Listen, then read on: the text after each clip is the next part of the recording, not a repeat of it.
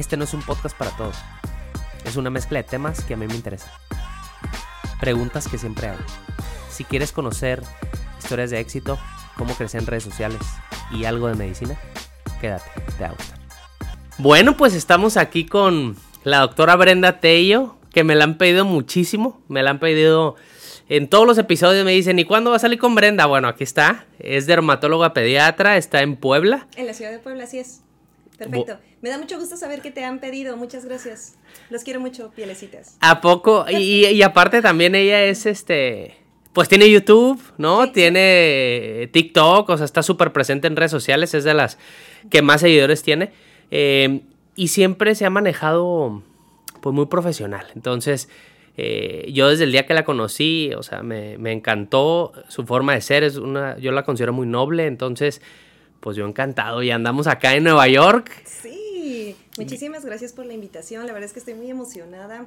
No puedo creer que en este viaje así tan padre también se haya dado la oportunidad de poder platicar un poquito más. Y yo estoy muy contenta igual y te admiro mucho y me encantan tus redes sociales. Gracias, Bren.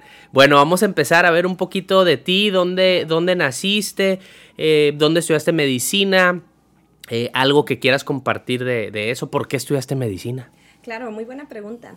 Fíjate que sé que hay muchas personas que siempre lo saben, ¿no? Como que desde chiquitos ya decían, quiero ser doctor. A mí no me pasó eso, para serles honesta. Yo quería hacer muchas cosas, como muchos niños chiquitos, ¿no? Pero siempre me gustó mucho como el lado artístico, me gustaba la pintura, me gustaba dibujar, eh, me gustaba hablar con la gente, quizá algunas ramas más sociales. Y no sé, de repente fue pasando el tiempo, y en la preparatoria agarré el área de biológicas. Em, porque combinaba ciertas cosas, eh, como ya sabes, como personas, entablar conversaciones y al mismo tiempo la ciencia, o sea, como que me gustaba saber cosas, ¿no? Y una cosa llevó a la otra, tuve un par de amigos médicos y comencé a ver como el lado bonito de la medicina. Em, y creo que en parte fue eso. Y dije, quizá, quizá mis pasiones no las tenga que abandonar siendo doctora, ¿no? O sea, de alguna forma lo puedo combinar. Y fíjate... ¿Qué, pasiones? Esa, eh, te, te iba a contar un poquito.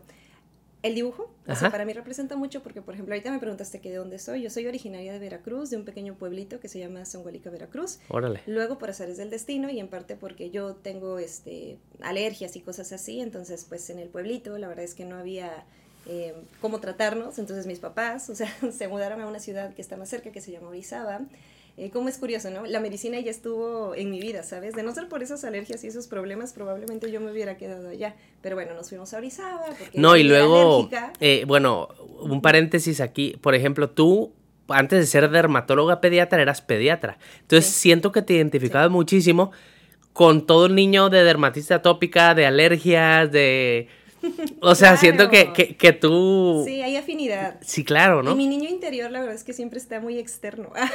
o sea, digo, los pediatras lo entenderán que de repente pues somos niños todo el tiempo, pero aparte yo, yo creo que desde antes de ser pediatra como que rescataba eso. Y ya luego me mudé a Orizaba de chiquita.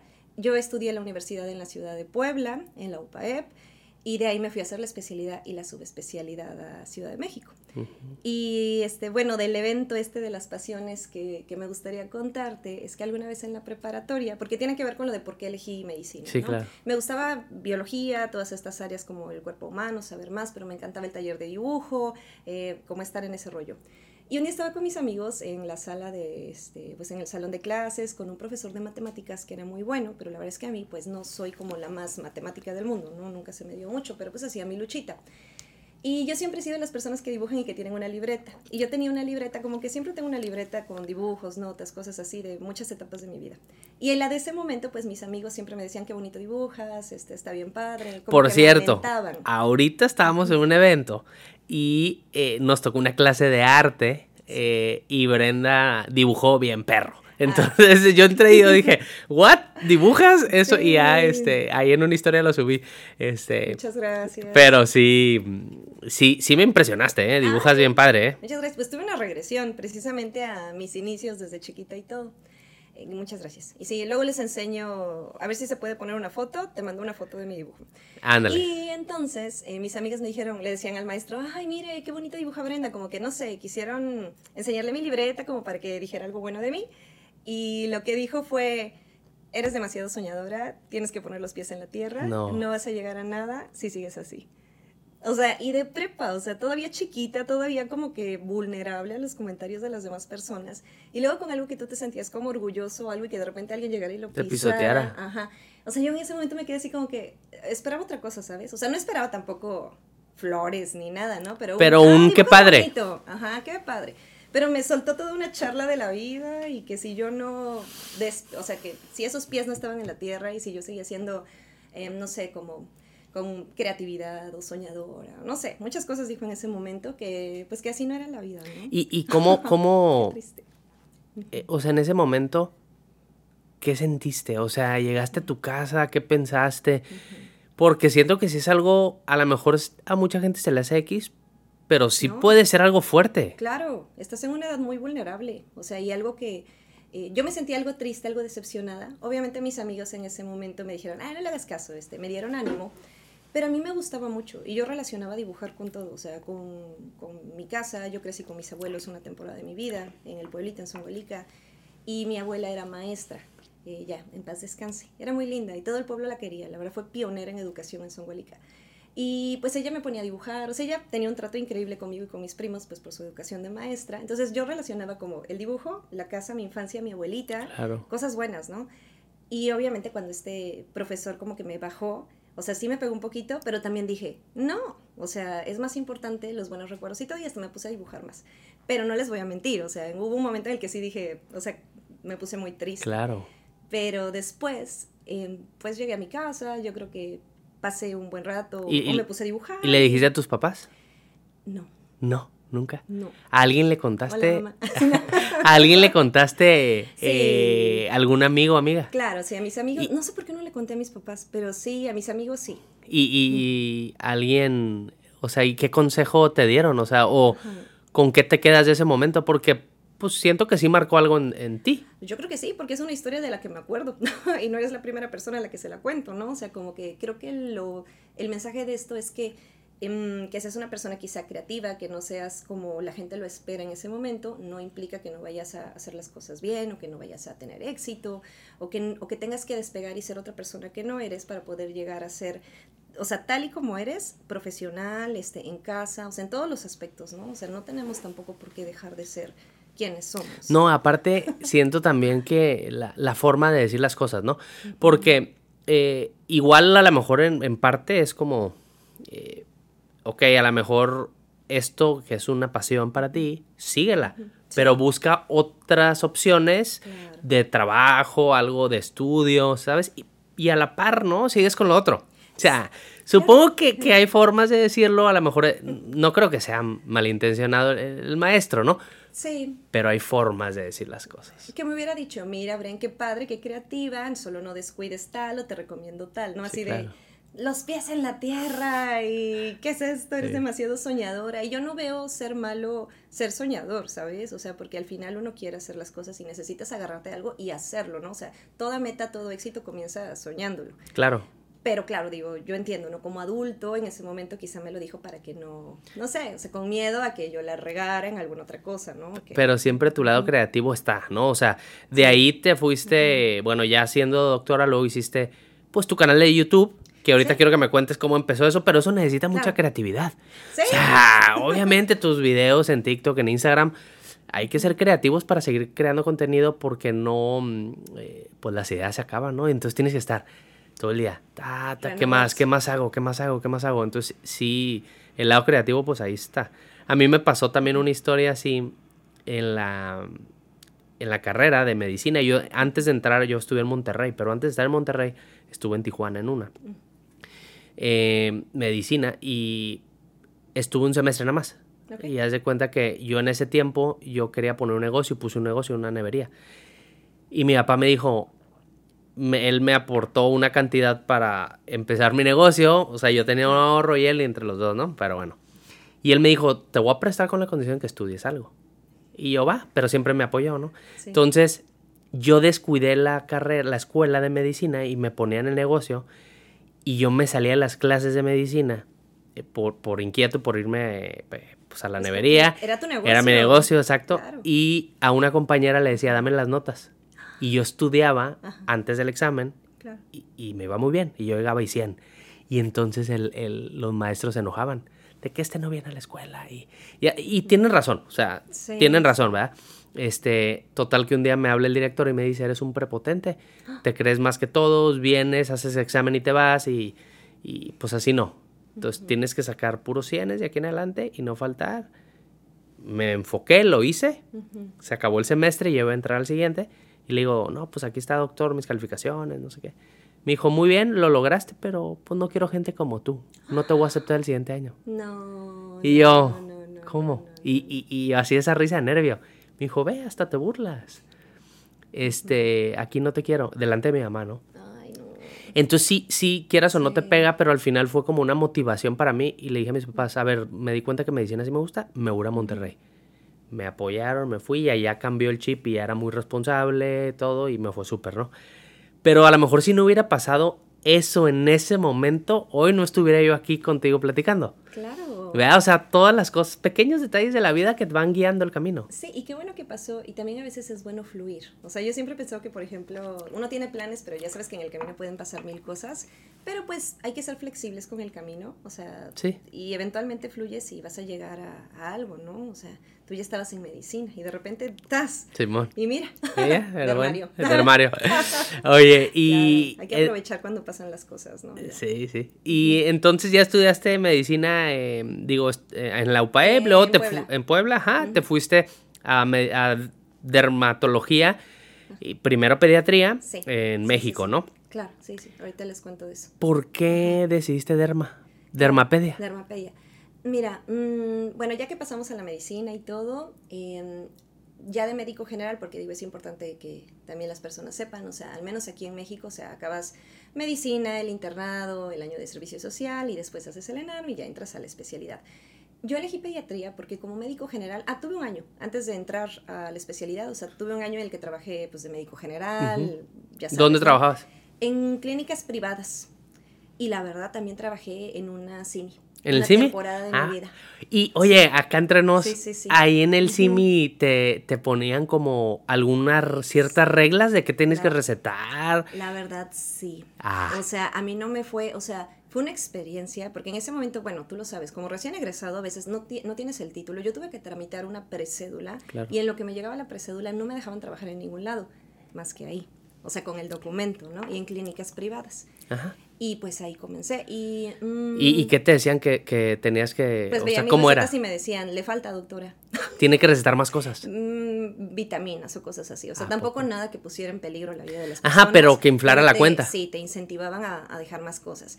Y así de, pero es que solamente necesita hidratación. Y pues, mm, digo, la verdad es que no estuve tanto tiempo ahí. O sea, lo suficiente para ahorrar un poquito, porque yo quería hacer un curso eh, que lo hice en, este, en Monterrey, en la Autónoma de Nuevo León. Hice un cursito de un mes previo al ENARM. Entonces, por eso entré ahí. O sea, como ahorrar un poquito para poder pues pagar allá el vuelo, gastos y eso. Tengo familia allá, entonces ellos me dieron el hospedaje, pero pues la vida me llevó ahí y aprendí cosas, ¿eh? O sea, aprendí, en la vida aprendes cosas que quieres hacer y cosas que no quieres hacer, ¿no? Y pues la verdad es que allá sí aprendí cosas que no quiero hacer. Ándale, muy bien. o sea, digo, sí. No, y, y esa historia que me dices ya me han contado, tengo compañeros en medicina interna, cuando en la especialidad estaba, Sí. habían trabajado en farmacias Simi y les decían, a ver, esta receta, doctora, así como tú, está mal, necesitas vender más cosas. Está muy barata. Ajá. Y, y la, y la doctora me decía, así como tú, pero a ver, es que el paciente no lo necesita. Sí, sí, sí. sí. Entonces, sí, sí, ahí es, es, Retador, la eh, verdad, es es difícil, es difícil. Sí, porque en ese momento tú necesitas pues trabajar. No, y el paciente, a ver, va, va- el paciente también es como, yo siempre digo, hay que eficientizar el recurso, De acuerdo. ¿verdad? Entonces, eh, eh, ¿por qué lo, es- lo hacen gastar de más? Sí, Ah. sí, que mira, al final tampoco es tanto dinero, ¿no? Y, y les digo, yo les hablo como me fue a mí en la feria, ¿no? Sí, claro. También he escuchado historias que jamás tuvieron un Que problema. no se meten. Que fueron súper educados y súper todo, ¿no? Digo, y, y tampoco fueron más los malos ratos, ¿no? Pero sí me llegué, sí tuve esos momentos, pues. Que decías, "Mm, que esto al no, final, o sea, esto no va conmigo, cuando pues. tuve otra, otra oportunidad mejor, pues me fui. Sí, pues claro. Fue una fase de transición, no sé, una de esas cosas que te tienen que pasar para que amachines. Ah.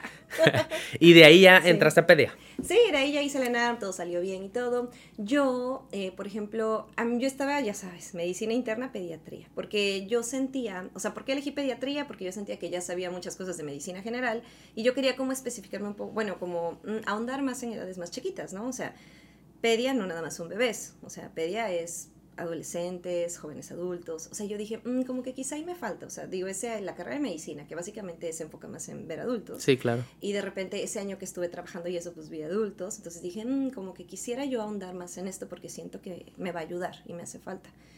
Y la verdad me caen bien los niños, o sea, y los adolescentes. Creo que me comunico bien con ellos, espero. Espero que digan eso también ellos, ¿no? Y al final les digo, ay, no, doctora loca. Pero, todos los pediatras dicen que Sí, los pues niños. medio No, que los niños está padre. Sí, que, el- no. que los papás no. Lo siento, lo siento. no, y, y es cierto, o sea, yo tengo niños Sí, y. A ver, yo no sé nada de pediatría, ¿eh? O sea, yo lo digo sin pelos en la lengua. Claro. Este, pasa algo y yo le digo a mi esposa, eh, mándale mensaje al, al Tavo, ¿no? Este, Sí. Octavio Mancilla, un saludo, es el Saludos pediatra de mis hijos, colega.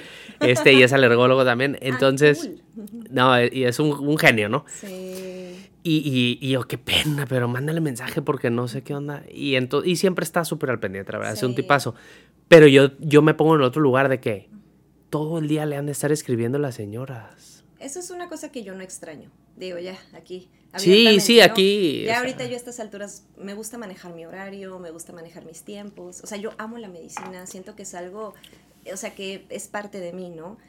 Pero también tiene momentos tan rudos, o sea, tú lo sabes que hay veces que quieres un límite, ¿no? O sea, por ejemplo, quizá parar en las desveladas intensas o las madrugadas locas o el teléfono siempre, o sea, yo ya me pongo horarios Y tener un tiempo para ti. por salud mental. Salud claro, mental. Y, y porque, el- o sea, ya después de tantos años de medicina, llegas en un momento que dices, ok, ya soy libre.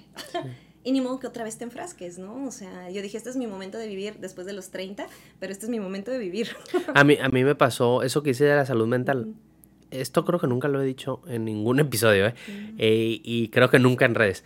Pero yo hace poco tuve taquicardias. O sea, tuve taquicardias, así estaba así yo, palpitaciones, fui al cardiólogo y me hicieron un, un- tenía extrasístoles, me hicieron un, un electro, un holter, de que todo el, todo el tema. Te estudiaron, a ver si Me no ahí estudiaron. una cosa Ah, peligrosa. ¿no? exacto, me checo la presión, estaba alta, este, subido de peso, todo, ¿no? Y me dice el cardiólogo, oye, mm, pues todo está bien, pero creo que todo es exceso de trabajo.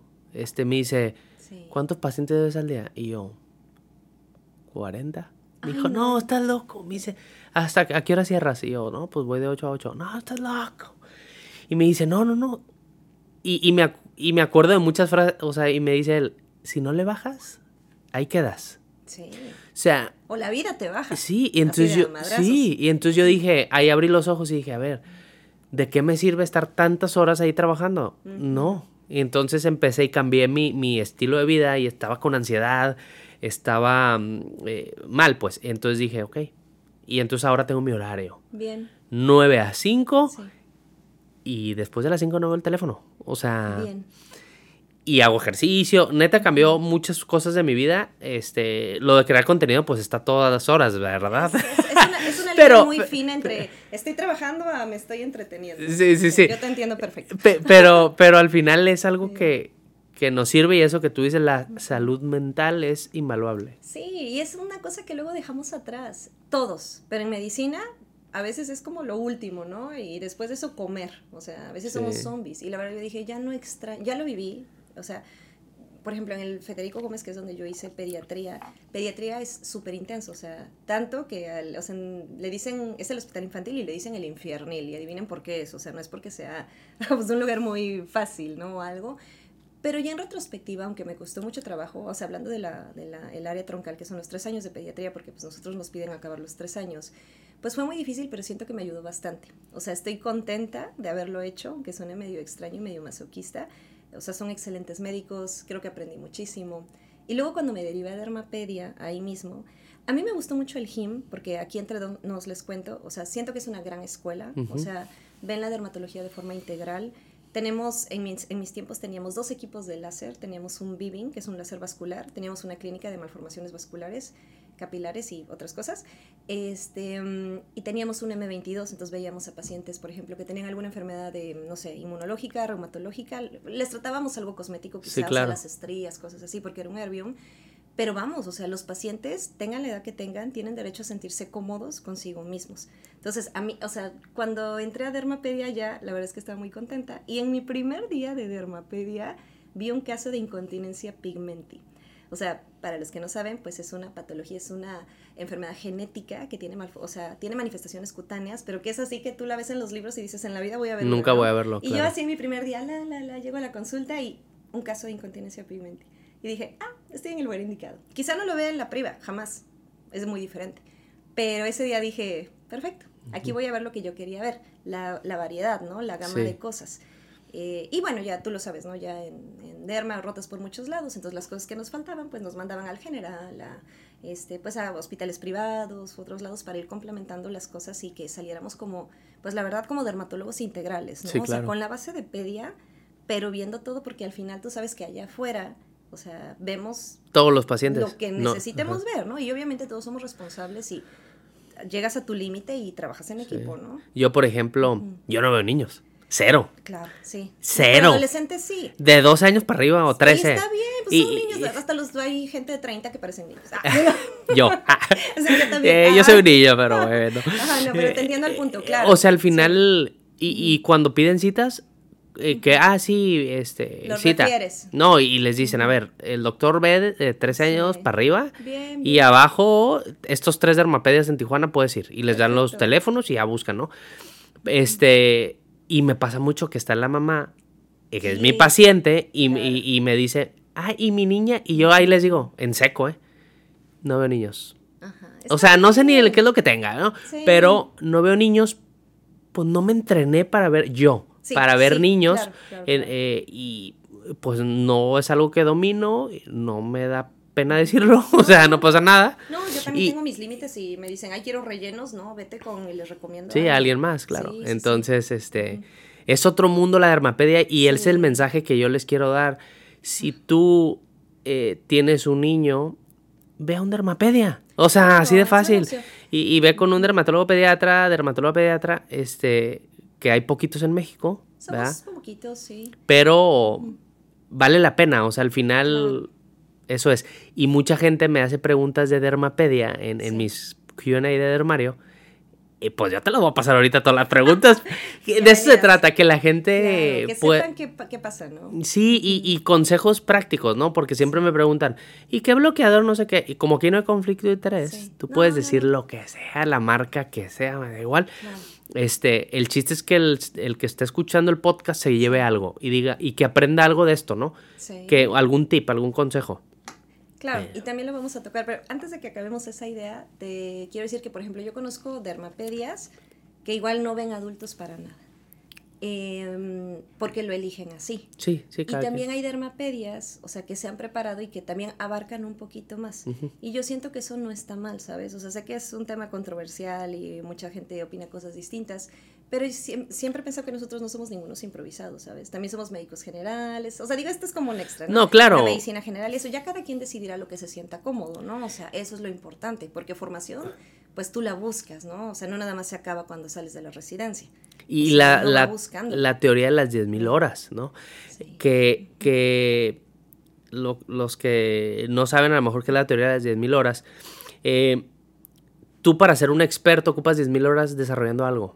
Que eso fue la diferencia que hizo a los Beatles grandes, ¿no? Que hizo a Bill Gates, el, gran, eh, eh, ¿cómo se llama? ¿Cómo se llama cuando diseñas bueno, no sé, Bill Gates igual fue, fue lo mismo en programador, programador, ¿no? Que todos sus veranos desde chiquito se iba a programar, ¿no? Entonces al final acumula cierta experiencia. Entonces yo, yo lo que les digo, eh, Dermapedia ve adultos, pero si diario ve adultos, va a tener la experiencia y va a tener la práctica para seguirlo haciendo. Y es alguien que se ha formado y que es alguien profesional.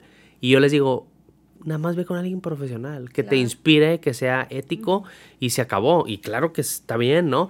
Y, igual incluso en médicos estéticos, ¿eh? Yo soy Sí, bien sí, sí. abierto de, de yo no, yo les digo a, a- a mis pacientes, hay médicos estéticos que ponen rellenos mejor que el derma y que el plástico. Claro, todo el tiempo lo están Porque todo el tiempo lo hacen. Son unos maestros. Pues ¿no? claro. Eh, Eh, eh, el tema es que hay unos que son muy inexpertos y puede haber complicaciones. Igual como en derma y plásticos. Hay plásticos, imagínate que ponen un relleno al mes porque todo el día operan. No es la misma No la- a la hora de manejar un inyectable. Exacto. Sí, cada Eh, quien va, yo siento que, o sea, trazas tu camino, te preparas, obviamente sí tienes que tener las bases y todo, y ya verás, ¿no? A mí me pasa, por ejemplo, que yo casi no veo niños chiquitos, porque afortunadamente, pues, luego mis tiempos de espera para citas están algo lejos. Ajá. Entonces, obviamente, pues, no me van a esperar. Sí, claro. Y lo entiendo perfecto. Mm, Influyen muchos factores, ¿no? Sí. También de repente. Sí, sí, sí. Pero al final el, el punto aquí es eh, la experiencia y que sea profesional el médico que te trata eh, y, y ya, ¿no? Así Sí, como sí, en todas sí. las áreas de la vida, ¿no? Este, que te inspire confianza. Sobre todo eso, que te sientas bien con tu doctor, porque hablando de la piel, yo siempre les digo, normalmente las enfermedades de la piel son enfermedades largas, entonces tienes que estar con un médico que te caiga bien, que te sientas bien, porque te tiene que acompañar pues un tiempo largo. Todo el camino. Todo el Porque luego me pasa en la cita, yo les digo que en la cita 2 es cuando conozco a la gente. Eh, y yo les digo, en la cita 2 conozco tu piel. Hoy no la conozco. Porque hoy vas a usar los productos que a mí me gustan, como yo quiero que los uses, y voy a ver cómo responde tu piel. Entonces tu cita 2, ahí te conozco. Y se me quedan viendo así como... Mm, Y yo, es que así, así es la verdad. O sea, tú puedes llegar súper con productos que la neta te están haciendo daño, pues no es tu piel real. ¿No? Entonces yo les digo, tu cita 2 es cuando yo te conozco. Y, y luego me pasa y lo regaño. Yo soy regaño. Yo soy el doctor que regaña al paciente. ¿eh? mm, Y no, yo- no, no- no tenía esa idea. no, yo soy así saberlo, y, se ríen, se ríen los pacientes porque no, no se los digo en mal plan. Pero haz de cuenta que llegan, van a una consulta y les digo, siempre salen, les dan su receta y les dan su, en recepción y les dan su cita siguiente. Es raro que yo no le dé una cita de seguimiento a alguien. A, a todos les doy cita siguiente. Aunque sea algo sencillo, ¿no? Sí. Si quieres ver en qué acabó, obviamente, Claro. ¿no? Y, Ujú. y haz de cuenta que me pasa que, no sé, un paciente de acné, por ejemplo, le doy tratamiento, dos meses le toca su cita en dos meses. Bueno, y no vino, y vino como al año. Ay, me chocan. ¿No? Ay, perdón, ¿eh? Y, vi- y vino al año, ¿no? Y entonces llega, muchas están escuchando, van a decir, soy. y entonces... Y, a los niños saben, ¿eh? No hagan eso, no hagan, lleguen a sus citas de control. Y, y llega el año y, y yo ahí es donde los regaño. Y yo, y me dicen, esto me da mucha risa porque me dicen, no, doctor, es que eh, pues el tratamiento duró dos, era de dos meses. No, no, no, no. Y yo, ¿quién te dijo eso? Y se queda así. Y yo, no, en dos meses era tu cita. Sí, claro. ¿Cómo te fue con el tratamiento? Y me dicen, súper bien. eh, y estaba súper bien, pero, las ah, pero ahorita me volvió el acné. Y yo, ah, pues es que ¿quién te dijo que duraba dos meses? Nadie. Sí. Yo te di cita en dos meses y ahí tenías que haber venido. Claro, se dan de alta sola. Ajá. No hay que hacer eso, no hay que hacer eso. Exacto. Entonces le digo, ahorita ya, ahorita seguirá sin granos. Entonces, y no, y yo no los veo mensual. O sea, no, no me gusta verlos mensual porque al final es una lana. Yo fui paciente de acné. Y yo iba cada mes. ta, ta, Ah, ta, sí. No, no y, es y- y- y no es necesario tanto. a, a ver, y yo les digo, mira, al principio a lo mejor sí te voy a ver pronto y luego ya te espacio las consultas, ¿no? Ujú. Eh, porque tiene que ser sostenible. Sí. Eso es lo que les digo, tiene que ser sostenible a largo plazo. Porque, y- igual el melasma. Bien difíciles. No, y le. Les y- tiene que caer bien su derma. porque sí, digo, porque lo vas a ver. Y, lo- Sí. y- y hay pacientes y de pelo igual. Sí, sí, sí. Siempre No me vas a, siempre me vas a estar viendo. Eh, eh, porque al final no acaban los tratamientos. No, No, existe cura para el melasma ni para la- las alopecias. Es un tratamiento a largo plazo. Triste realidad. Pero es mejor saberla, porque saberlo desde el principio te da la energía para afrontarlo y aprender a cuidarte y conocer tu enfermedad te hace ser, o sea, apoderarte de cómo te va a ir. Como tú, por ejemplo, dermatitis atópica, ¿no? Este, yo no veo tanto dermatitis atópica, ¿no? Sí, este, tú seguro lo ves mucho más que yo. Claro. Eh, algo breve. De la dermatitis atópica, este, que puedas decir a la audiencia, por ejemplo, los seguimientos, cuando lo tienes controlado, ¿a cada cuánto los ves? Ah, híjole, cada seis meses, cada año. La verdad, ¿eh? ya controladitos se la llevan perfecto. Porque, Ujú. pero los que hacen las cosas. Los que hacen las cosas, porque aquí va mi frase que siempre les digo a mis pacientes. Cuando más ganas le tienes que echar al tratamiento de la dermatitis atópica es cuando te está yendo bien y cuando estás estable. Porque si tú te cuidas en ese momento, vas a hacer menos probable que tengas un brote o una recaída. Y pasa todo lo contrario, Mario. O sea, ya están bien, se les olvida la crema, no usan su tratamiento proactivo y todas esas cosas. Bueno, vamos a entrar a una sección que, que hay mucha gente que crea contenido Sí. y que nos sigue y, Sí. y- o que quiere empezar, pues. Tú eres súper exitosa en redes sociales. Cuéntame, ¿cuántos seguidores tienes YouTube, TikTok, eh, Instagram? O sea, así, ojo Ah, cubero. me acuerdo. En Insta tengo como unos 200 mil, en TikTok tengo 1.3 millones y en YouTube acabo de llegar a los 700 mil. ¡Ah! Tienes plaquitas de. YouTube. Ya tengo mi plaquita. Guau. Ay, no, cuando me llegó es bien padre, pero no te llega mágicamente, la tiene uno que solicitar. Ah. Cuando tienes como 110, 115, La pides. la- hay un formato, a veces te avienta una ventana de ya puedes solicitar tu botón y si no ya tú la pides y súper rápido. Y cuando llegues así como es una cosa muy extraña porque fue como cuando recibí mi título de médico, o sea, cuando me llegó la plaquita de YouTube fue como no sé, me lo recordó. Bonito. No. Extraño pero bonito. Y, y es que, claro, es algo en lo que tú trabajas diario. Sí, es mi segundo trabajo. Claro. El tuyo también. Sí, claro. Bueno, es hobby algunas cosas, pero sí. ya es trabajo. Es, es trabajo al final Sí. y es una, híjole, que te, que te recompensen así, tú, es recompensar el trabajo que haces diario. sí, o sea, es padre. Este, bueno, y pues son un chorro de seguidores. Yo en YouTube tengo mil. o sea, ay, pero, pero yo porque empecé porque el es podcast. cuestión de tiempo, yo por eso, no, no, yo en TikTok, Instagram es lo que siempre subo. te Son mis redes fuertes. fuertes.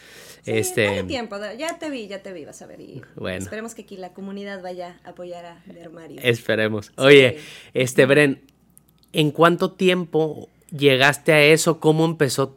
Sí, ¿Con qué red social empezaste? Cuéntame de dónde nació la idea de hacer contenido. Claro.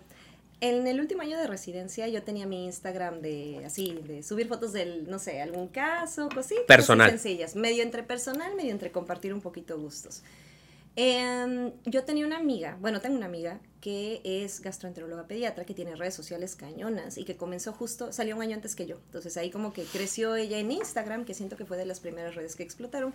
Y ella comenzó a eh, decirme, oye, ¿por qué no haces post? O sea, como que me incentivó un poquito. Y entonces ya yo decidí como poco a poco, pero al principio la verdad me costaba mucho. Ya tengo varios años, ¿no? O sea, como tal, o sea, fuerte empecé con la pandemia, porque sabemos que tuvimos, pues pasaron muchas cosas malas, pero de repente todo ese tiempo que estábamos encerrados y eso, pues yo lo empecé a usar para crear contenido. Instagram ahí iba poco a poquito, subía un post, cositas así.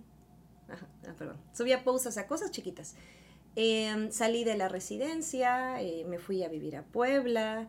Fue un momento difícil porque, por ejemplo, este, ya sabes, médico nuevo en ciudad nueva, a veces eh, pues es complicado al principio ir haciendo tu vida y tener pacientes. Entonces, la verdad es que al principio también tenía más tiempo para estar haciendo videos. Y luego llegó la pandemia fue un caos. Yo creo Claro. que para todos, más para un médico recién egresado, porque pues yo seguía pagando renta y no llegaban pacientes. Entonces, bueno, ahí entraron las citas en línea, o sea, no sé, van surgiendo cosas, ¿no? Pero entonces, en esos momentos de estrés y algo, volviendo a la salud mental, sé que suena curioso, pero bueno, yo me entretenía viendo redes. Y de repente un día dije, vi gente haciendo cosas que no son recomendables para la piel, vi muchas mascarillas caseras y dije, ¿por qué no tratar de, pues, darles mi opinión como dermatóloga, ¿no? O sea, digo, igual y funciona, igual y no. La verdad es que yo al principio lo hice por querer participar, ¿sabes? O sea, porque me gusta, porque yo consumía TikTok, o sea, ya casi antes de la pandemia, dije, voy a hacer el mío. Y también otra amiga como que quería entrarle y, y no- y nos dábamos ánimos, ¿no? Así, ella es ginecóloga y está en Cancún, y siempre me decía, hay que hacerlo, hay que hacerlo. Y yo, sí, sí, sí, pero nunca lo hacíamos porque nos daba pena, mil pretextos, Sí, ¿no? sí, Ya sí. sabes, o sea, no tengo tiempo, me da pena, pero pues ya en la pandemia, pues claro que teníamos tiempo. Entonces, un día, me acuerdo perfecto que subí un video presentándome en TikTok. Así de, hola, soy la doctora Brenda Tello, vi que todos se están quemando la carita y ya les voy a dar tips. Sí, ya yo ridícula. Sí, no, qué padre, video. qué padre. Y ya ¿Y pegó ese video? pegó ese video. El primero. El primero. ¿En dónde fue? ¿En qué en red? el que me presenté en Pero en TikTok. qué re- en, TikTok. Oye, me pasó igual. Al- a- ay, sí, es que, eh, o sea, y uno no lo piensa. Yo al otro día de repente, bueno, en ese entonces dije, desperté y ve 30 mil seguidores. Wow. Y le dije a mi novio. Un video. Volteé y lo vi en la mañana. Digo, me volví viral. Ah, o sea, todavía me acuerdo de ese día porque fue muy extraño, bonito, pero extraño. Y pues bueno, siento que ese fue como. Qué el padre. primer pasito. No, No, wow, wow, qué Pero padre. ¿Cómo fue? Yo, yo fue así como. Yo lo hice eh, y les dije, me presenté. Igual, eso. O, sí, o sea, doctor Mario sí, Toledo, les voy a decir ti- tips, qué cosas sí sirven, qué cosas no sirven, no sé qué. Así, bien casual. Casual. Súper casual. sí. Y luego lo repetí dos años después. Ay, Mario. Y lo subí, ¿no? Lo subí. Ajá. Vean cómo empecé. Y vean cómo estoy ahora. Porque la gente me dice, es que a ti se te da. Sí. Y yo les digo, ve mi primer video y no se me da. Eso es práctica. Es querer mejorar día a día. Sí. Y lo subí los dos y la gente se moría de risa shock. de Ajá. que, eh, o sea, me decían, ¿qué onda con tu cámara? ¿Qué onda con tus dientes? ¿Qué onda con tu cara? ¿Qué onda con tu seguridad? Sí, bien feo. No, ¿sabes qué? Eso que te pasa a ti, a mí me pasó, pero con YouTube. Ajá. Yo subí mi primer video creo que como en el 2000, bueno, lo abrí en el 2016 y lo subí como a principios de pandemia. Y pues nadie lo vio. mi mamá. te Sí, quiero, mamá. sí, sí. Eh, y mucho tiempo no, o sea, lo subí y dije, ah, no pegó, no gustó y lo que sea. Y unos días, no sé, ¿qué será? Uno, algunos meses después, mi hermano me dice, oye, ¿ya viste que ya tienes 12 mil seguidores? Así en YouTube, ¿no? Pero tú, por un video. Por un- no sí, lo habías, no habías seguido, no, seguiste no, subiendo. no, claro que no, porque me decepcioné, cosa que le pasa a muchos creadores y yo les recomiendo que no lo hagan. O sea, aunque nadie vea sus videos, aunque ustedes sientan que no les está haciendo. bien, tienen que ser constantes. Súbelo. Un día uno de esos va a despegar. Porque eso me pasó a mí y yo he escuchado historias porque yo así aprendo redes sociales, o sea, escuchando las historias Yo de igual. otras personas. Porque no hay una escuela de YouTube, entonces así aprendes, como en este podcast, Ah, comercial. Eh, eh, sí, sí, Sí, sí. o sea, entonces, y yo le dije a mi hermano, no manches a ver, y ya me meto y veo 12 mil seguidores, o sea, cuando me dijo eso. Y eso la verdad me incentivó mucho, dije, Claro. ah, bueno, porque tampoco es que en ese momento yo dijera, ay, quiero tener chingos de seguidores. O sea, yo nada más quería quizá que alguien se interesara en aprender un poco de cuidado de la piel. Y dije, a mí me hubiera gustado saber un poco más de esto y no cagarla con una... Sí, no, no, no. con algunas cosas. Este, y dije, bueno, vamos a intentarlo. Y entonces comencé a seguir, eh, pues, haciendo videos. Y ya igual, ya no, o sea, no me importaba si lo veían cinco personas, si lo veían mil personas. Dije, alguien lo va a ver y seguramente alguien le va a ayudar. Y alguien le va a servir. Ajá. Oye, y, y ahorita, por ejemplo, ¿cuántos videos subes tú a la semana? Uno a la semana. ¿De en todas las redes? No, en YouTube, que es lo que más trabajo me cuesta, porque sí, ya está, tú sabes, o sea, más tiempo de... Grabación, grabar. editar, sí. La verdad es que para YouTube sí hago un guion, un guion sencillo, pero como puntos a seguir para no perderme, no divagar. Eh, me toma mucho más tiempo, uno a la semana y en, las, y en contenido vertical, que es un poco más fácil o más rápido, dependiendo, pues procuro subir, no sé, de 4 a 7 videos a la semana. O sea, uno al día casi. Trato. Pero, Órale. por ejemplo, cuando me voy de vacaciones o que estoy en eventos y eso, pues es difícil, no Sí. lo logro, pero sí procuro, cuando en mis tiempos que estoy, soy muy organizada y eso mínimo uno al día. Des- o descanso el sábado quizá. Bueno, muy bien. Oye, un consejo. Ahorita que estamos aquí, venimos de viaje, hay otros influencers. Sí. Hay uh, una que estaba aquí y me dice que ella sube cuatro videos diarios. Yo, Es que ellos tienen, o sea, es Pero- su trabajo principal. Pero es, que es lo que me dice, me dice, y me ha funcionado. Y, yo, y Claro. yo decía opuesto a lo mío. Yo, yo les digo, su, yo a los médicos que me preguntan, yo les digo, sube dos, tres por semana. Eh, o sea, yo soy diferente en eso, pero al final eh, me dicen, es que el alcance que tú tienes subiendo diario, no, tú, tú la romperías. tantos videos, cañonamente. pero, pero es difícil hacer tantos videos diario. Es que ¿no? mira, la verdad yo ahorita, yo vivo de ser doctora. Sí, claro. O sea, yo no vivo de las redes sociales. Si fuera al revés, Harías más Claro que tendría un video de YouTube todos los días. Sí, Porque pues. tendría, o sea, le dedicaría más tiempo, pero yo vivo de ser doctora. Este es mi segundo trabajo, lo amo, lo respeto. O sea, yo me encuentro con gente que cree que hacer contenido no es un trabajo. Y, Claro que es un trabajo. Hoy en día hay muchos trabajos nuevos, sobre todo relacionado con todo el contenido digital. Y hay que estar abiertos a ello, ¿no? Hay que padre vivir de algo así. O sea, es, hay muchísimo. Yo me he ido enterando de la gente que se dedica, pues, a producción, a grabar. Editores. Los creadores, los editores. Los managers, ¿no? Hay de todo. Managers es un mundo inmenso y son trabajos nuevos que antes pues no existían, pero Sí. que ahora existen y son totalmente respetables y, y te consumen. Yo siento que a veces hasta más, ¿sabes? Porque imagínate si tú y yo hiciéramos videos todos los días, estaríamos... ¿Cuántos mensajes hubiera? No, qué O locura. sea, no, no sabrías tú si de repente, ay, ya estoy trabajando porque ya estoy posteando, o ya estoy trabajando porque estoy contestando comentarios, o cuando estás relajándote viendo algo que te gusta. Sí, sí, o sea, sí. como que esa línea está muy cañona, y eso es algo que los influencers y los creadores digitales y todo, pues yo creo que debe ser muy difícil de manejar. Sí. O sea, digo, tú te sientas de tal a tal hora a dar consulta, yo igual, y me encanta, y nos va bien.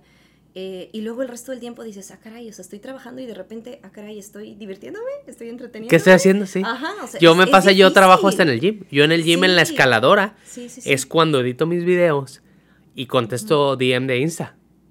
En Es ese momento. aprovechar.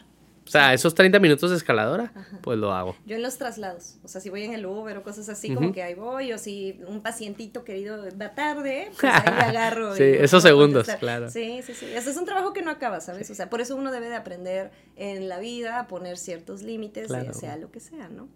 Oye, vamos a entrar a la, a la sección que quieren escuchar toda la gente. Venga, venga, venga. Pregúntale al experto. Pregúntale al entonces experto. es dermapedia. Claro. Este es el área que más me, se me dificulta, entonces lo voy a hacer todas las preguntas que me hacen siempre. Venga. Marca y todo, ¿eh? Ah, sí, claro, Todo. claro. No, no, no, aquí somos libres. Bloqueador. Sí, Primero, ¿desde qué edades tú recomiendas que el niño empiece a usar un bloqueador solar? claro. Lo específico es a partir de los seis meses, porque cuando son bebés muy chiquitos, el cuerpecito tiene mayor capacidad de absorber sustancias. Pero hoy en día la formulación ha avanzado mucho y esto no es comercial, o sea, Bioderma ya desarrolló un protector mineral que puede ser empleado desde niños más chiquitos. Ojo, no es para que bañen al niño en protector. O sea, es que si tienes a un bebé menor de seis meses que por X o Y, un traslado, un viaje, cosas... O la playa. La playa, sepas qué ponerle y no dejar así de, ay, es que al niño no se le puede poner antes de los seis meses, pero tampoco vas a quemar al niño. O sea, Entonces, la clave el es que no se sea- debe de exponer al sol. La clave es que sea un bloqueador mineral, Mineral. Sí, sí, sí. menor de seis meses Ajá. y en situaciones de playa, exceso de sol. Sí, sí, sí, porque idealmente, pues a un menor de seis meses no lo vas a exponer al sol, ¿no? Y un poquito más general, de los seis meses a los dos años, algún protector solar mineral. Hay muchas marcas dermatológicas que tienen mineral, y si dice Mineral Baby, o sea, como por ejemplo, te digo tres, o sea, este, por ejemplo, Isin tiene.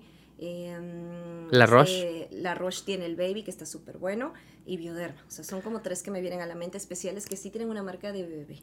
Ok, y ahí, por ejemplo, es desde los seis De los meses. seis meses a los dos años, considerando lo que les acabo de decir. Mineral Baby. Mineral Baby, Lo malo es que los dejan blancos. Los dejan blancos, Pero no los dejan importa. protegidos. Sí, y, claro. y hay unos que tienen nanopartículas y la cosmética es bastante agradable. Pero hasta se ven tiernos los chamacos ahí con ¿Y tu favorito? Si dijeras uno de seis meses a dos años. Ay, mi favorito. Pues es quizás sea muy pronto, pero el de Bioderma me gustó mucho. El mineral. El nuevo, la nueva línea que sacaron. O sea, literal no es comercial. ¿Y cómo se llama? Está eh, Photoderm Mineral Baby. Ok, súper. Sí, está súper bueno. Entonces, foto de Mineral Baby de seis meses a dos años. Después de los dos años ya es libre. O sea, cualquiera que diga kids, pediátrico. Me gusta mucho el de Eucerin, me gusta mucho el de Umbrella, me gusta el Antelios, pediátrico. O sea, ya les dije tres. Y, por ejemplo, yo le pongo a mis hijos el de Isin eh, Pediatrics. Pero porque me gusta mucho la textura. O sea, es bien ligero. De que Mario se lo pone y, y, y nos... Pues le gusta, pues, ¿sabes? Entonces no es como que, que se ve blanco ni nada así. ¿Ese te gusta, no te gusta? Me gusta y, o sea, por ejemplo, pues cuando son familias y todo, pues un protector más grande y eso lo pueden usar todos, ya sabes, a excepción de que quizá en la cara, si ya son más grasositos, bueno, buscar uno específico facial, pero pues si todo el mundo es seco, pueden usar uno familiar o el de niños en todo el cuerpo, ¿no? Exacto. Detallitos, ¿no? Detalles. Claro. Y ya de Este- adolescentes ya, o pubertitos, porque ya luego a los nueve años, o sea, ya ocho, nueve años, ya hay que estar al pendiente, ya de repente hay casos de que si hay mucho acné en la familia o algo, ya tienes chiquitos que ya de repente empiezan y no les vas a dejar una cosa toda pesada, mineral y grasosa, o sea, hay que individualizar, ¿no? Pero pues no sé, pubertad, adolescencia, igual y ya les dejo uno facial ligerón y ya los clásicos, ¿no? O sea, no sé, un Eucerin Oil Control, un este, Heliocare o Water Gel, Ajá. este, el Fusion Water de Zinc. O sea, para pieles con tendencia a acné, Sí. para que sea ligerito, ¿verdad? Porque hoy en día está cañón, ¿eh? O Sí. sea, yo veo mucho acné en, en gente cada vez más chiquitos, bueno, y ya y persistentes, ¿no? O sea, ya, ya no en edades así adolescentillos y eso, y que siguen ahí batallando con el acné. Claro. Oye, y, y entonces, bueno, protector solar recomiendas de los dos años en adelante. Sí, Seguro. Sí, claro. sí. Eh, ahora, ¿desde qué edad? Eso me preguntan siempre. ¿Cuándo tú haces ya una rutina completa Sí. de skincare para un, un niño? Yo siempre les digo, la piel se cuida desde que nacemos. Y yo sé que se puso de moda el término skincare y uno se le viene a la mente mascarilla, parches, pero no. O sea, una rutina de skincare es lo básico. O sea, y aplica con los niños. Y tengo video en mi canal por si lo quieren ver. O sea, la limpieza, la higiene de la piel de el neonato, el niño, el adolescente, el puberto, la hidratación de la piel y cuidarse del sol. Jabón hidratante bloqueado. Sí, porque si tú me dices, ¿desde qué edad les dejo una rutina? Pues desde bebés. O sea, porque si llega una señora y me dice, ay, ¿cómo que le voy a hacer a mi hijo? Pues le hago una rutina, ¿no? Sé que se puso de moda el término y todo, pues le hago una rutina de bebé. Claro. Ya propiamente si estamos pensando en que hay algo antiedad o ah, tengo acné y eso, pues pubertad, adolescencia. A veces Ya das tratamiento. específica, Ya, o sea, ya a esas edades ya les dejo un agente activo. De repente si tengo un chiquitín que sí tiene, ya sabes, toda la familia tiene acné y tiene factores de riesgo, y ya tiene espinillas a temprana edad, este que tienen una menstruación como desde temprana edad, tienen más riesgo, pues ya incluso les dejo ya un producto para comedones. Ya bien. No me voy a esperar a que estén llenos de acné. Claro, O sea, exacto, es lo que yo digo, preventiva. hay que prevenir. Exacto, porque Sí, sí, pueden sí. desarrollar acné desde, desde chiquitos, entonces hay que hacer sus rutinas. Ahora, eh, esta parte puede ser algo interesante. Digamos, piel normal, un niño 5 años hasta los 10, jabón hidratante bloqueador. Sí. ¿Cuál? Ah, bueno.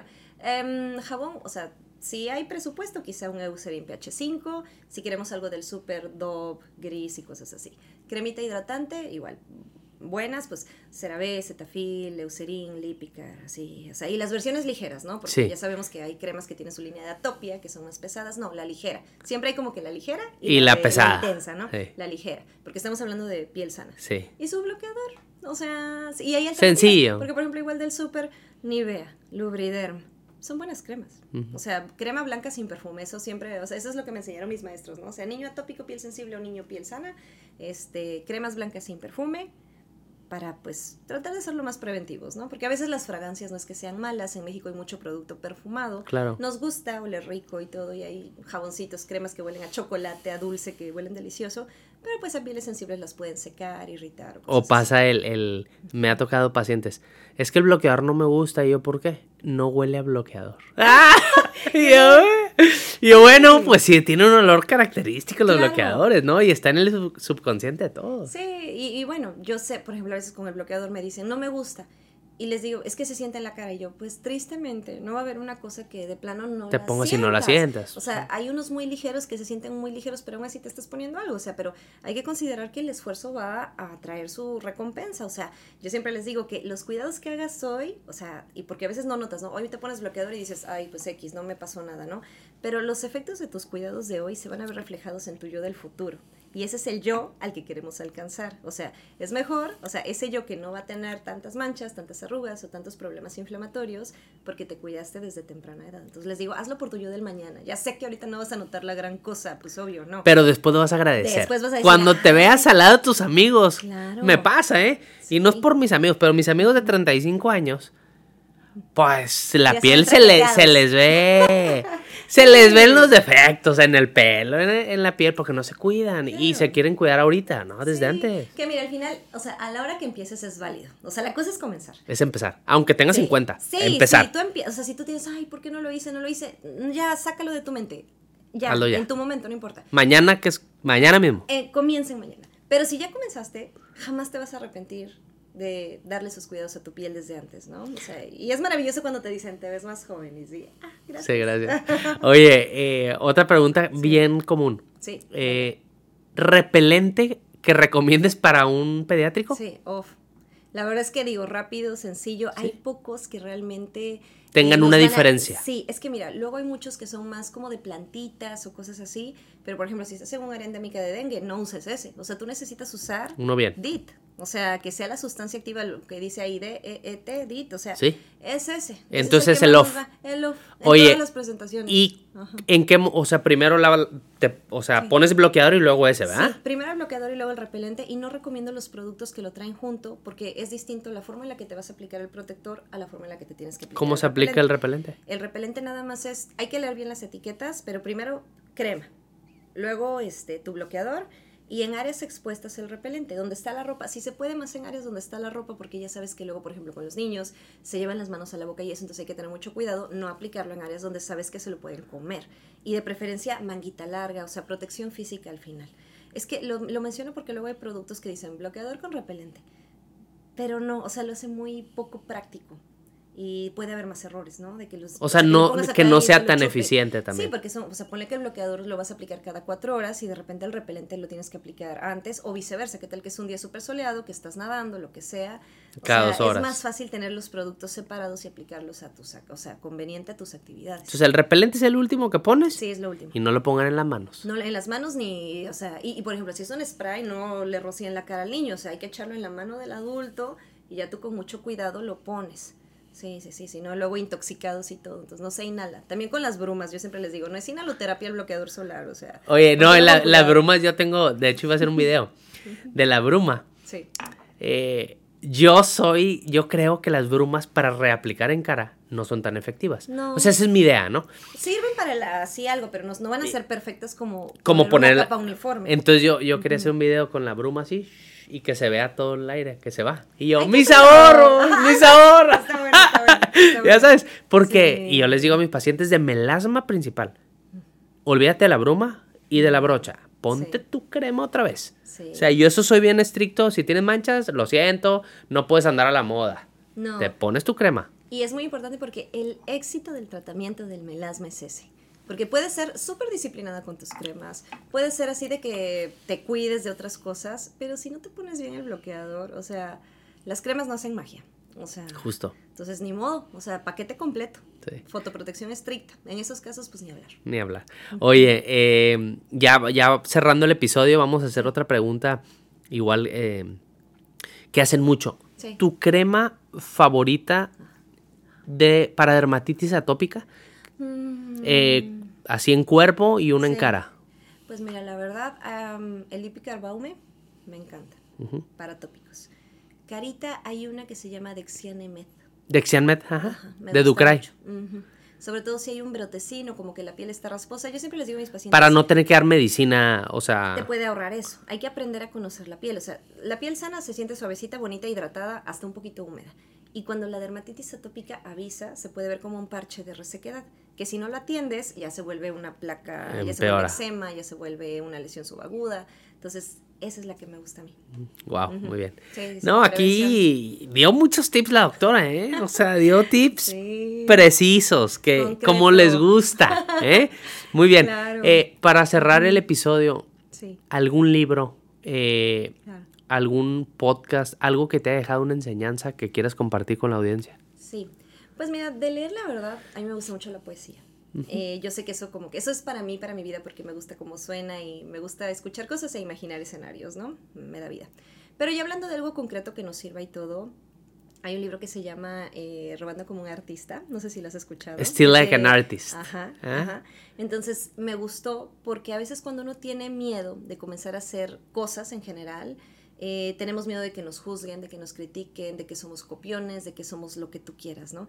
Y en este libro, pues que yo, creo que tú ya sabes de qué se trata, o sea, te dice que realmente poco contenido, o sea, ya no hay nada original, ya todo está ahí, pero no es lo mismo, o sea, hay que tener como tus ideas, tu, tu imagen, tu personalidad, ser auténtico, pero que es válido aprender de los demás, ver qué es lo que hacen los demás, o sea, no copiarle a uno, sino que ves todo lo que hacen los demás, no sé, ves 100 personas distintas y entonces eso ya no es copiar, sino eso ya es hacer investigación. Claro.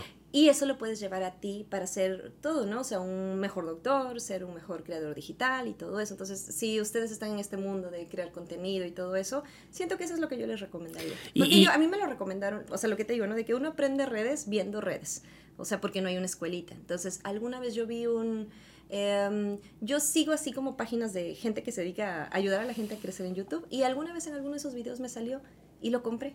Y dije, ah, o sea, no iba ya tan perdida, pero me dio ese ánimo de que, pues bueno, es el, el chiste es animarse, porque no sé si te pasa que de repente todos hablamos de lo mismo.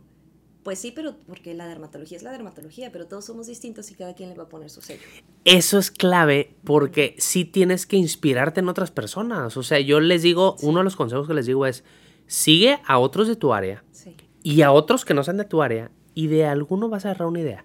claro. y tú le das tu switch. Porque si Sí. tú no le metes tu estilo, no estás aportando. Exacto. Sí, Nada. Es nada más así. "Ah". Y si solo vas a decir lo mismo, eso en un podcast dijo Roberto Martínez, si tú no le metes tu estilo, tu esencia, eh, no estás aportando nada. Y si tú dices algo que los demás dicen, pues la gente que va a ir con el más guapo. Van a cambiar. Porque no estás dando Claro. el, ese- el extra, estilo el personal. Entonces me dio mucha risa cuando lo, lo escuché y dije, wow, es cierto, ¿no? Sí. Y eso, ese libro lo voy a leer, no lo he leído, me lo han recomendado ya, ¿eh? Entonces, Está bueno, es cortito y así tiene dibujitos súper ilustrativos. Ah, o sea, es para que te sueltes y digas, ah, ok, o sea, porque luego uno se intimida, ¿no? Y pues en este mundo de crear contenido, pues tienes que aventarte. no, y a mí sea, me, y yo les digo a todos, o sea, parte de los consejos que les doy es, si tú, por ejemplo, eres dermatólogo y quieres hacer contenido, médico estético, contenido plástico, contenido, sigue a los de tu área, ¿no? Y ve todos los videos que tienen. ¿Cuál sobresale? O sea, ¿cuál 10 mil vistas, 10 mil, 10 mil, 100 mil o 2 millones? Claro. ¿Por qué? Sí. Analízalo y haz algo, no lo copies, pero ok, fue el tema, fue como lo dijo, fue que creó una emoción. Ujú. Trata de, de darte cuenta qué es lo que sirve, ¿no? Entonces, eso lo vas a hacer con la práctica. Pero eso es fundamental, eso que dices, ¿eh? Ese tip me encanta, porque va a llegar, va a llegar su video que digas, lo hice bien, les gustó, ayudé. Lo difícil a veces es eso, ¿no? Ver qué fue lo que lo hizo funcionar. Entonces, replicarlo, o sea, tratar de ver lo que funciona, tratar de replicarlo en la medida de lo posible, y al final que el objetivo sea, pues, no sé, que tú enseñes, que tú estés contento y eso, porque a veces siento que si tienes un objetivo como fama o algo así, te vas a desesperar y lo vas a dejar. Exacto, y, O y- sea, y si no. tiene que ser algo, yo les digo, siempre trata de dar un consejo, o sea, algo de valor, Aporta. algo que aporte, porque hasta lo que, los que hacen contenido de risa, aportan. El entretenimiento es maravilloso. Claro, pero y- si tú eres un médico, aporta, da un consejo, porque no te cuesta nada. Yo les digo, yo puedo decirte qué bloqueador usar. Eso no está mal. No. No voy a decir que medicina porque no quiero que se automediquen. Vean, no fomentamos automedicación, pero sí damos tips. ¿No? Entonces eso, eso es parte de lo que hacemos día a día, ¿no? Día a día, en nuestra doble vida de doctores y de creadores digitales. Oye, ahora, eh, para cerrar, me dieron un Sí. consejo que yo les preguntara. Ahora tú, ¿alguna pregunta que quieras hacerme a mí? Ah, caray, no estaba preparada para eso. Eh, yo creo que va a ser respecto a las redes sociales. ¿Cómo te ves en cinco años? Wow. Yo, uy, qué, qué, qué padre, ¿eh? Qué padre. En cinco Ajá. años yo me veo rompiéndolo en el podcast. Yo también lo veo así. Eh, me veo así. Ojalá me vuelvas a invitar. Claro, vamos a hacer una parte 2 porque este fue muy cortito. Ajá. Este, me veo rompiendo en el podcast, me veo siguiendo haciéndolo, Sí. me veo siguiendo haciéndolo. Es un gran Este, proyecto, te felicito. Me, me veo ahí al pie del cañón. Sí, es que es lindo, ¿no? O Sí, sea, es padre. como médicos, o sea, que también puedas hacer algo más. Para mí es como una brisa fresca. Sí. O sea, no que la medicina no lo sea, pero para mí es algo maravilloso que no sean tan cuadradas las cosas Sí. y que pueda una persona tener muchas facetas. Y nuestra área lo permite. Sí, ¿no? sí, sí. sí, Es, toda la gente está interesada ya en el cuidado de la piel. Entonces, Claro. esto es padre. Y le va a ayudar a todos. Y última, eh, ¿a quién me recomendarías sí. para entrevistar en el podcast? Ándale, vamos a ver. Que me interese saber. O todo. que digas, esto estaría padre que lo entrevistes. Ajá, de, de persona o de tema? De quien quiera, doctor o no sé. Mm. Digo, alguien que tú conozcas.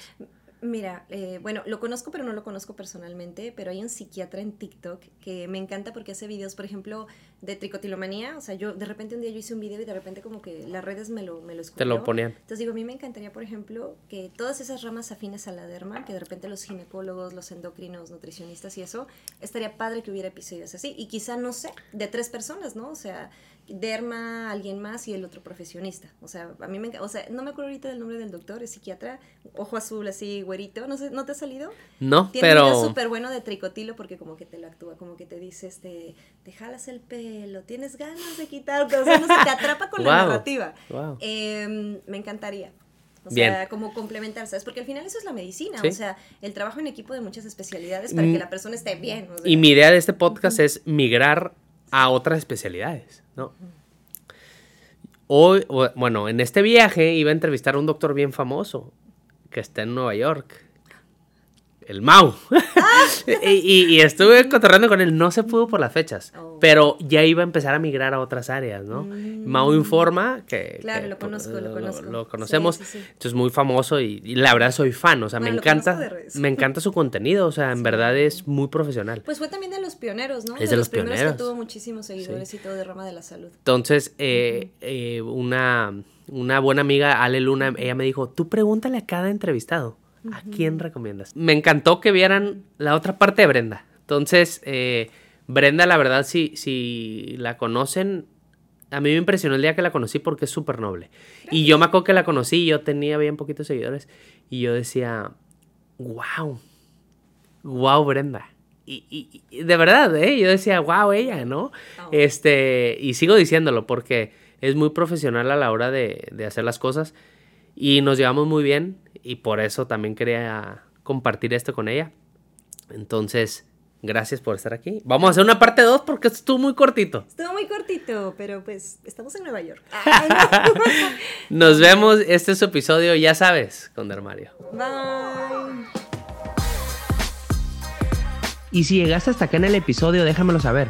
Ponme en el último post un emoji del sombrero. Y en la caja de preguntas de Dermario, si quieres que te conteste en Instagram sí o sí, cuando sea la sección, antes de tu pregunta pon dos emojis, un balón de americano y un sombrero.